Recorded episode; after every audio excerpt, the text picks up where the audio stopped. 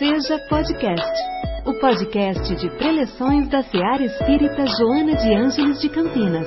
Boas-vindas a todos.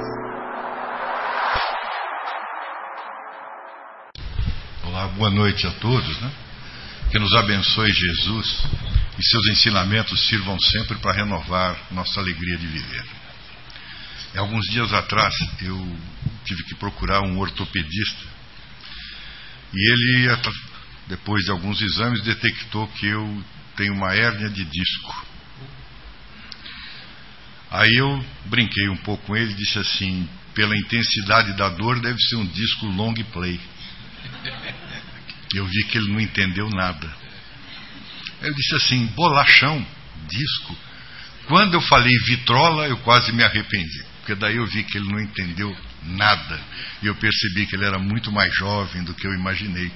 Aí eu tentei CD, DVD, Blu-ray. Quando eu falei Spotify, ele se iluminou. Aí eu brinquei, expliquei a ele. Então por isso que eu vou pedir licença a vocês e vou conversar hoje, sentado aqui, mais ou menos quieto, porque o long play continua bem, bastante atuante. Né? A mensagem do Espírito Hamed nessa obra, que muitas vezes eu chamo até de majestosa, grandiosa pelo conteúdo que ela nos traz, ele nos indica para que estudássemos duas questões do livro dos Espíritos. A primeira delas é a questão 617. Nessa questão, Allan Kardec pergunta à espiritualidade se as leis divinas são vinculadas muito mais à parte moral e que se nós deveríamos comumente nos apropriarmos dessas leis morais. A resposta dos espíritos, bastante sutil, é que as leis da natureza são todas leis divinas, porque foram, afinal de contas, criadas por Deus. O homem sábio estuda lei, as leis da matéria o homem de bem estuda e pratica as leis da alma. O Espiritismo muitas vezes é trazido a todos nós como sendo uma ciência, uma ciência de observação, uma religião e também uma filosofia. Allan Kardec, ao escrever o Livro dos Espíritos, ele tomou um cuidado muito especial, porque depois do título principal, logo abaixo está escrito Tratado de Filosofia. Filosofia nada mais é do que o amor ao conhecimento, amor à sabedoria.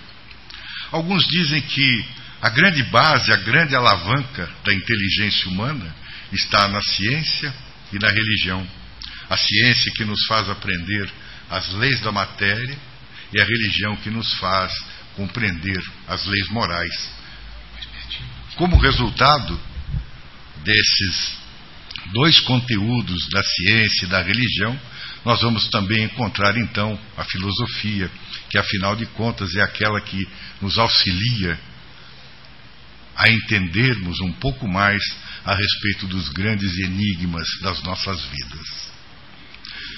Na sequência, o próprio Hamed, então, nos leva à questão 621, que particularmente eu tenho como uma das mais importantes da obra, embora sejam lá 1019 questões, é difícil apontarmos qual a mais importante de todas elas.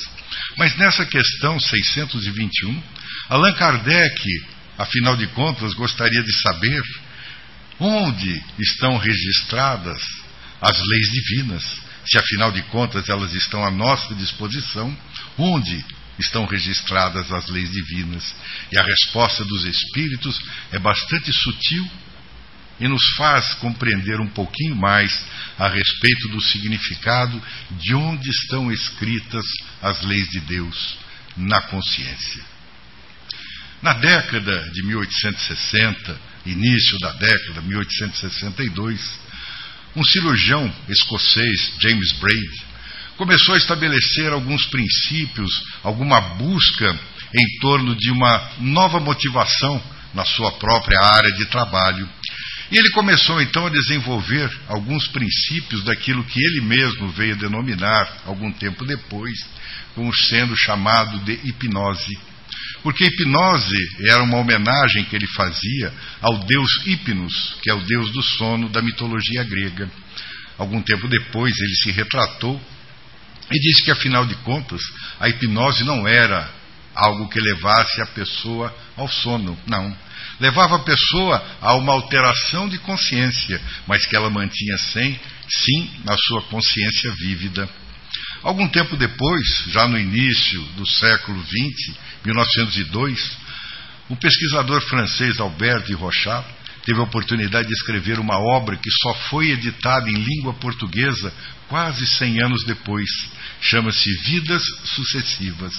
Nessa obra, através dos princípios dos magnetizadores, da aplicação magnética, ele conseguia resolver alguns casos muito peculiares, alguns casos de dores, como ele mesmo cita. Um jovem que era pastor de ovelhas e tinha seus 18, 19 anos e sofria com dores profundas nas costas. Então, através da imposição das mãos, através dessa terapêutica magnética, ele levou a um estado alterado de consciência. Ele começou a modificar toda a sua estrutura de pensar, toda a sua estrutura de agir, e de repente ele conseguia movimentar-se sem que as dores o atrapalhassem mais. Albert de Rochard retrata essa e tantas outras experiências que foram por ele realizadas na escola de Paris. Essas experiências extraordinárias. Mas nós não paramos por aí, porque algum tempo depois, já avançando na década de 1960, nós vamos encontrar um psiquiatra de origem tchecoslovaca, da Tchecoslováquia na época, Stanislav Grof. Ele teve a oportunidade de fazer uma série de ensaios junto com alguns de seus pacientes, inclusive ele mesmo participou desses ensaios com o chamado ácido lisérgico, o chamado LSD. Na ocasião, faziam alguns testes dentro de uma dosagem pré-programada para que aquelas pessoas que fossem os pacientes pudessem, de alguma forma, adentrar esses estados alterados de consciência. E ele começou a ter as experiências extraordinárias, tanto é que acabou escrevendo um livro que chama-se Além do Cérebro. Esse pesquisador, Stanislav Grof, foi um dos introdutores da chamada psicologia transpessoal, aquela que, segundo Joana de Anges, logrou descobrir o ser espiritual. Mas as experiências, na verdade, se nós remontarmos um pouco ao tempo, nós vamos perceber que lá por volta de 1861, muito próximo àquelas experiências de James Brady, nós vamos encontrar um pedagogo francês, Hippolyte Léon Denisard Rivaio, que havia adotado o pseudônimo de Allan Kardec, que lançara em 15 de janeiro daquele ano a segunda obra do Pentateuco espírita, o Livro dos Médiuns. É uma obra gigantesca que nos fala justamente a respeito de todas as experiências que foram ali relatadas através da mediunidade, que nada mais é do que adentrarmos a um estado alterado de consciência. Mas não para por aí, porque algumas décadas depois das experiências de Stanislav Grof, nós vamos encontrar na Inglaterra o bioquímico Dr. Robert de Hoppe, que começou a procurar algumas informações ainda mais profundas a respeito dos chamados estados de consciência. Ele havia lido uma série de obras de Pedro Ouspensky, Pedro Ouspensky, de origem russa, matemático, jornalista.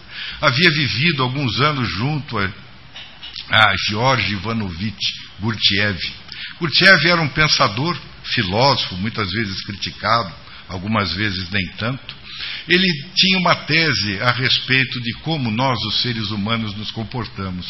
Ele se utilizava da palavra inglesa de que nós estamos sempre vivendo, segundo ele, sleeping awake, ou seja, acordados dormindo. Mais ou menos seria essa uma tradução literal. Porque ele dizia que muitas vezes nós estamos tão distantes das nossas próprias realidades que parece que estamos dormentes mas ao mesmo tempo estamos em estado de vigília, ou seja, estamos acordados. Então Robert de Hoppe resolveu aprofundar-se nesse estudo e ele deu então a origem à chamada psicologia criativa. Essa psicologia criativa dele buscou, como nós dissemos, aprofundar os chamados estados alterados de consciência. Mas o que ele percebeu é que nós temos, na verdade, estágios ou níveis de consciência. Joana de Ângeles, na sua memorável obra psicológica, que nós sempre gostamos de levar ou trazer à tona ou à baila, que é composta por 16 livros, né, que começa em Jesus e Atualidade e encerra-se até que nós saibamos em psicologia, psicologia da Gratidão. Num dos livros intermediários, que chama-se justamente Ser Consciente, ou seja, estar ciente, ela se utiliza das experiências desse bioquímico de Ropp e nos traz então à baila quais seriam os níveis de consciência dentro dos quais nós habitualmente transitamos durante as nossas diversas romagens reencarnatórias. Porque o próprio Allan Kardec, ao comentar aquela questão 617 que dissemos, ele diz que para que nós conseguíssemos adentrar profundamente nas chamadas leis naturais ou nas leis divinas, nós não poderíamos conseguir esse intento em uma única reencarnação. É necessário que nós passássemos por diversas etapas reencarnatórias. Em cada uma delas, nós fôssemos ah, parando um pouquinho das arestas, das nossas dificuldades, dos nossos desconhecimentos, e à medida em que conseguíssemos conquistar um degrau mais alto, que normalmente nós chamamos daquela escada simbólica de Jacó, em que nós vamos subindo os degraus para atingir os céus, ele então estabelece essa necessidade de que a reencarnação seja um instrumento para que nós pudéssemos então alcançar esses níveis a que Joana de Andes então se refere nessa obra do ser consciente. Então ela começa estabelecendo que nós vivemos basicamente em cinco níveis diferentes de consciência e a partir de determinadas circunstâncias nós vamos subindo na escala desses níveis. Mas isso não impede que, vez por outra, nós temos uma pequena escorregada e voltemos ao nível de consciência anterior. Porque ela começa falando a respeito da consciência de sono sem sonhos. Ou seja, nós estamos completamente desacordados em relação à realidade da própria vida. Nesse momento, segundo ela, nós unicamente nos preocupamos com as nossas características fisiológicas: comer, dormir, passear, prazeres de todas as espécies, sejam os prazeres da mesa, sejam os prazeres sexuais, os prazeres das drogas, enfim, a nossa única atitude durante esse nível de consciência de sono sem sonho são justamente as atividades ditas fisiológicas, nada mais. Mas felizmente, como já Allan Kardec havia predito, nós vamos ampliando os nossos níveis de consciência e conseguimos, depois de um certo esforço, um longo esforço, adentrarmos ao segundo nível, que é a consciência de sono ainda, mas com sonhos. Quando nós falamos em sonhos, nós já conseguimos vislumbrar um pouquinho mais a respeito da nossa realidade. Porque todas as vezes que nós sonhamos com alguma coisa, aliás, uma das coisas mais belas que eu li a respeito do sonho foi quando Martin Luther King Jr. disse assim: Eu tenho um sonho. Que um dia todos os homens, as mulheres, de todas as cores, de todos os credos, viverão em harmonia. É um sonho. Quantas vezes nós temos a nossa consciência, embora ainda embotada pelo sono, já conseguimos sonhar. Quando nós sonhamos, já vislumbramos um mundo um pouco diferente. Já começamos a olhar além um pouco dos aspectos fisiológicos. Já começamos a elaborar pensamentos que sejam mais amplos, que nos levem a novas conquistas. Porque depois de um largo período, nesse estágio ainda quase que de pré-consciência, nós conseguimos adentrar ao, ter, adentrar ao terceiro nível de consciência, que é justamente consciência de sono desperto. Quando nós conseguimos entender que já estamos despertos em relação ao nosso mundo, às nossas vivências, às nossas vidas, nós começamos a perceber as realidades. Nós começamos a perceber que o mundo está à nossa disposição para o nosso aprendimento, para o nosso aprendizado. A reencarnação, quantas vezes nós imaginamos que seja um processo em que Deus nos pune. Mas Deus é amor, Deus nos ama, Deus não é punitivo. A reencarnação não é um processo punitivo, ao contrário, ele é um processo educativo. Estamos nos educando, algumas vezes nos reeducando diante das necessidades que muitas vezes as vidas nos ofereceu e nós nos esquecemos de aproveitar dessas vivências. Então, quando nós já estamos despertos, todas aquelas mazelas nós começamos a deixar no passado. Aquelas angústias que muitas vezes nos incomodam, nós começamos a perceber que elas são momentâneas, são transitórias. Vai chegar um determinado momento em que elas vão se diluir. Joana de Anjos diz que é sempre necessário que nós alteremos um pouco a nossa ótica de visão do mundo. Eu sempre brinco, né? imagino. Nós já vimos, hoje é mais raro, mas antigamente tinha mais, aquelas pessoas que andavam nas suas carroças com animalha, e normalmente era um burrico, um burro. E o burro usava aquele instrumento na lateral, aquilo chama-se tapa. É um tapa-olho, porque se ele olhar de lado, ele pode invocar com alguma coisa e empaca. Todo mundo já ouviu dizer que o burro empaca. Mas não é só o burro que empaca. Nós empacamos também. Porque às vezes desviamos o nosso olhar, que estava vinculado a um aprendizado, e voltamos um pouco nos estágios de consciência mais sonolentos.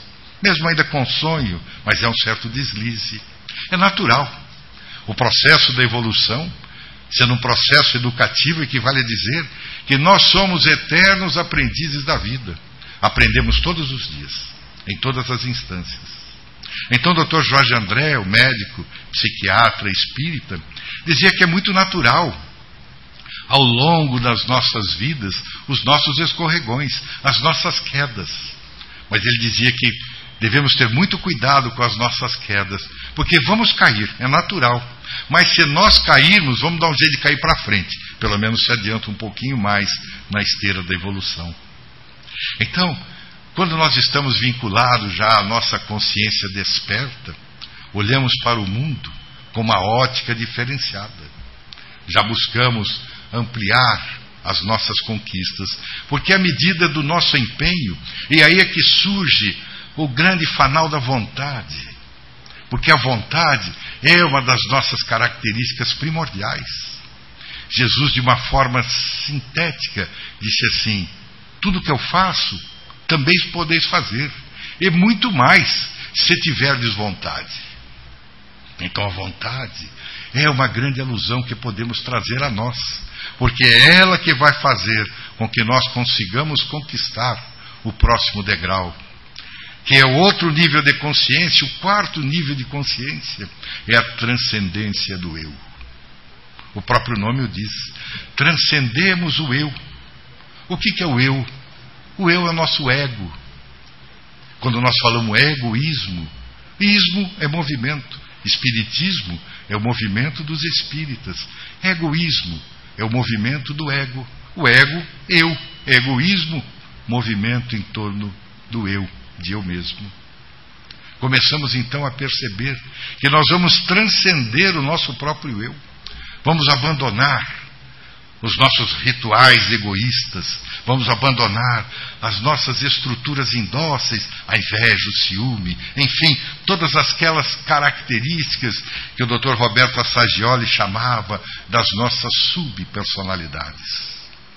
Orgulho, o egoísmo, e começamos então a perceber que surgem as nossas super personalidades, que são justamente aquelas movimentações egóicas que nos fazem pensar de forma diferente. Joana de que nós passássemos uma linha imaginária no nosso diafragma, nós perceberíamos de fato que abaixo dessa linha estariam as nossas subpersonalidades. Acima dela, as nossas superpersonalidades. Vamos pensar, vamos raciocinar. Então, nesse momento da transcendência do eu, é que nós sempre nos recordamos de Paulo de Tarso, quem é que não se recorda daquela história extraordinária? Quando ele se dirige a Damasco, e nas portas da cidade parecia que um raio surgiu diante de dele, tamanha era a intensidade da luz, que ele cai do cavalo. Fica enseguecido, até que ouve uma voz. E diz assim: Saulo, Saulo, que queres de mim? E ele percebeu que era Jesus. A partir daquele momento, tornou-se o grande vexilário do cristianismo. Nem sabemos se hoje conversaríamos tanto a respeito do cristianismo, não fosse a essência de Saulo que transformou-se em Paulo, o pequeno. Depois de viver alguns dias no deserto, aprendendo a respeito do significado, da importância de Jesus, aquela época, o grande vexilário do cristianismo, tão grande que certo dia ele teve a oportunidade de dizer assim: Já não sou eu que vivo em mim, é o Cristo que vive. Transcendemos a nós mesmos, conseguimos perceber que existem muito mais coisas nessa imensidão do mundo, nessa imensidão do universo, das muitas moradas na casa do meu Pai, em que nós podemos usufruir no bom sentido, no sentido moral. Depois que nós conseguimos adentrar essa transcendência do eu, através de um longo esforço, nós vamos, quiçá, conseguirmos adentrar ao quinto nível de consciência, que Joana de chama consciência cósmica. A consciência cósmica são aqueles grandes trabalhadores da obra do bem, Mohandas Karamchand, o extraordinário advogado, que sem se utilizar do mal, aliás, ele sempre dizia que se colocava a favor de alguma coisa. Ele nunca se colocava contra, porque ele dizia que todas as vezes em que nós nos colocamos contra alguma coisa, nós nos armamos. Então ele dizia que ele era a favor da não violência. Através do seu verbo escorreito, extraordinário, ele conseguiu a libertação de 800 milhões de indianos e paquistaneses naquela ocasião, sem derramar uma única gota de sangue. São os grandes missionários da nossa era. São os grandes personagens que vêm trazer para nós as informações do mundo sempre melhor. E acima de todos eles, o Mestre incomparável, o modelo e guia para todos nós, Jesus de Nazaré. A consciência cósmica tão extraordinária que, certa ocasião, ele disse assim: Eu e o Pai somos um. Em amor, porque Deus é amor, segundo João Evangelista. Eu e o Pai somos um, o grande amor, o grande vexilário do amor, da caridade, da misericórdia, aquele que sabia estender as mãos àqueles que necessitavam. E muitas vezes nós imaginamos que ele curava as pessoas pelo simples deleite de curar. Não, nem sempre. O espírito Amélia Rodrigues narra um momento muito peculiar na vida de uma jovem de origem judia, Raquel. Ela já não era tão jovem e já estava em Roma na época em que os cristãos começavam ao burburinho daquelas mensagens que eram levadas nas catacumbas de Roma através de Simão Barjonas, que se encontrava com os cristãos naquela ocasião para a eles levar a mensagem de Jesus. Em certa ocasião, então, Raquel estava na casa de uma amiga de origem romana, Lavínia, e começam a conversar. Conversar a respeito do que representava, afinal de contas, aquele carpinteiro de um local tão distante de Roma. Porque não era possível que agora trouxessem a capital do mundo, aquela mensagem, um carpinteiro. Então Lavínia pergunta a Raquel: Tu que és de origem judaica, conheceu Jesus? Raquel titubeou e disse assim: Eu o conheci. Mas você já era? Ela era paralítica. Estava presa a um catre. Ela disse: Sim, eu já era paralítica dessa forma. Mas ele não curava todos? Ele não te curou? Não, ele não me curou. Eu tinha 15 anos na época. Fui levado até ele. Ele olhou para mim e disse assim: Filha, que queres que eu te faça? Eu olhei para ele, olhei para minhas pernas, como dissesse: Eu quero me curar, eu quero andar. Ele olhou para mim, sorriu e disse assim: Vá em paz, dar-te-ei muito mais. Não me curou.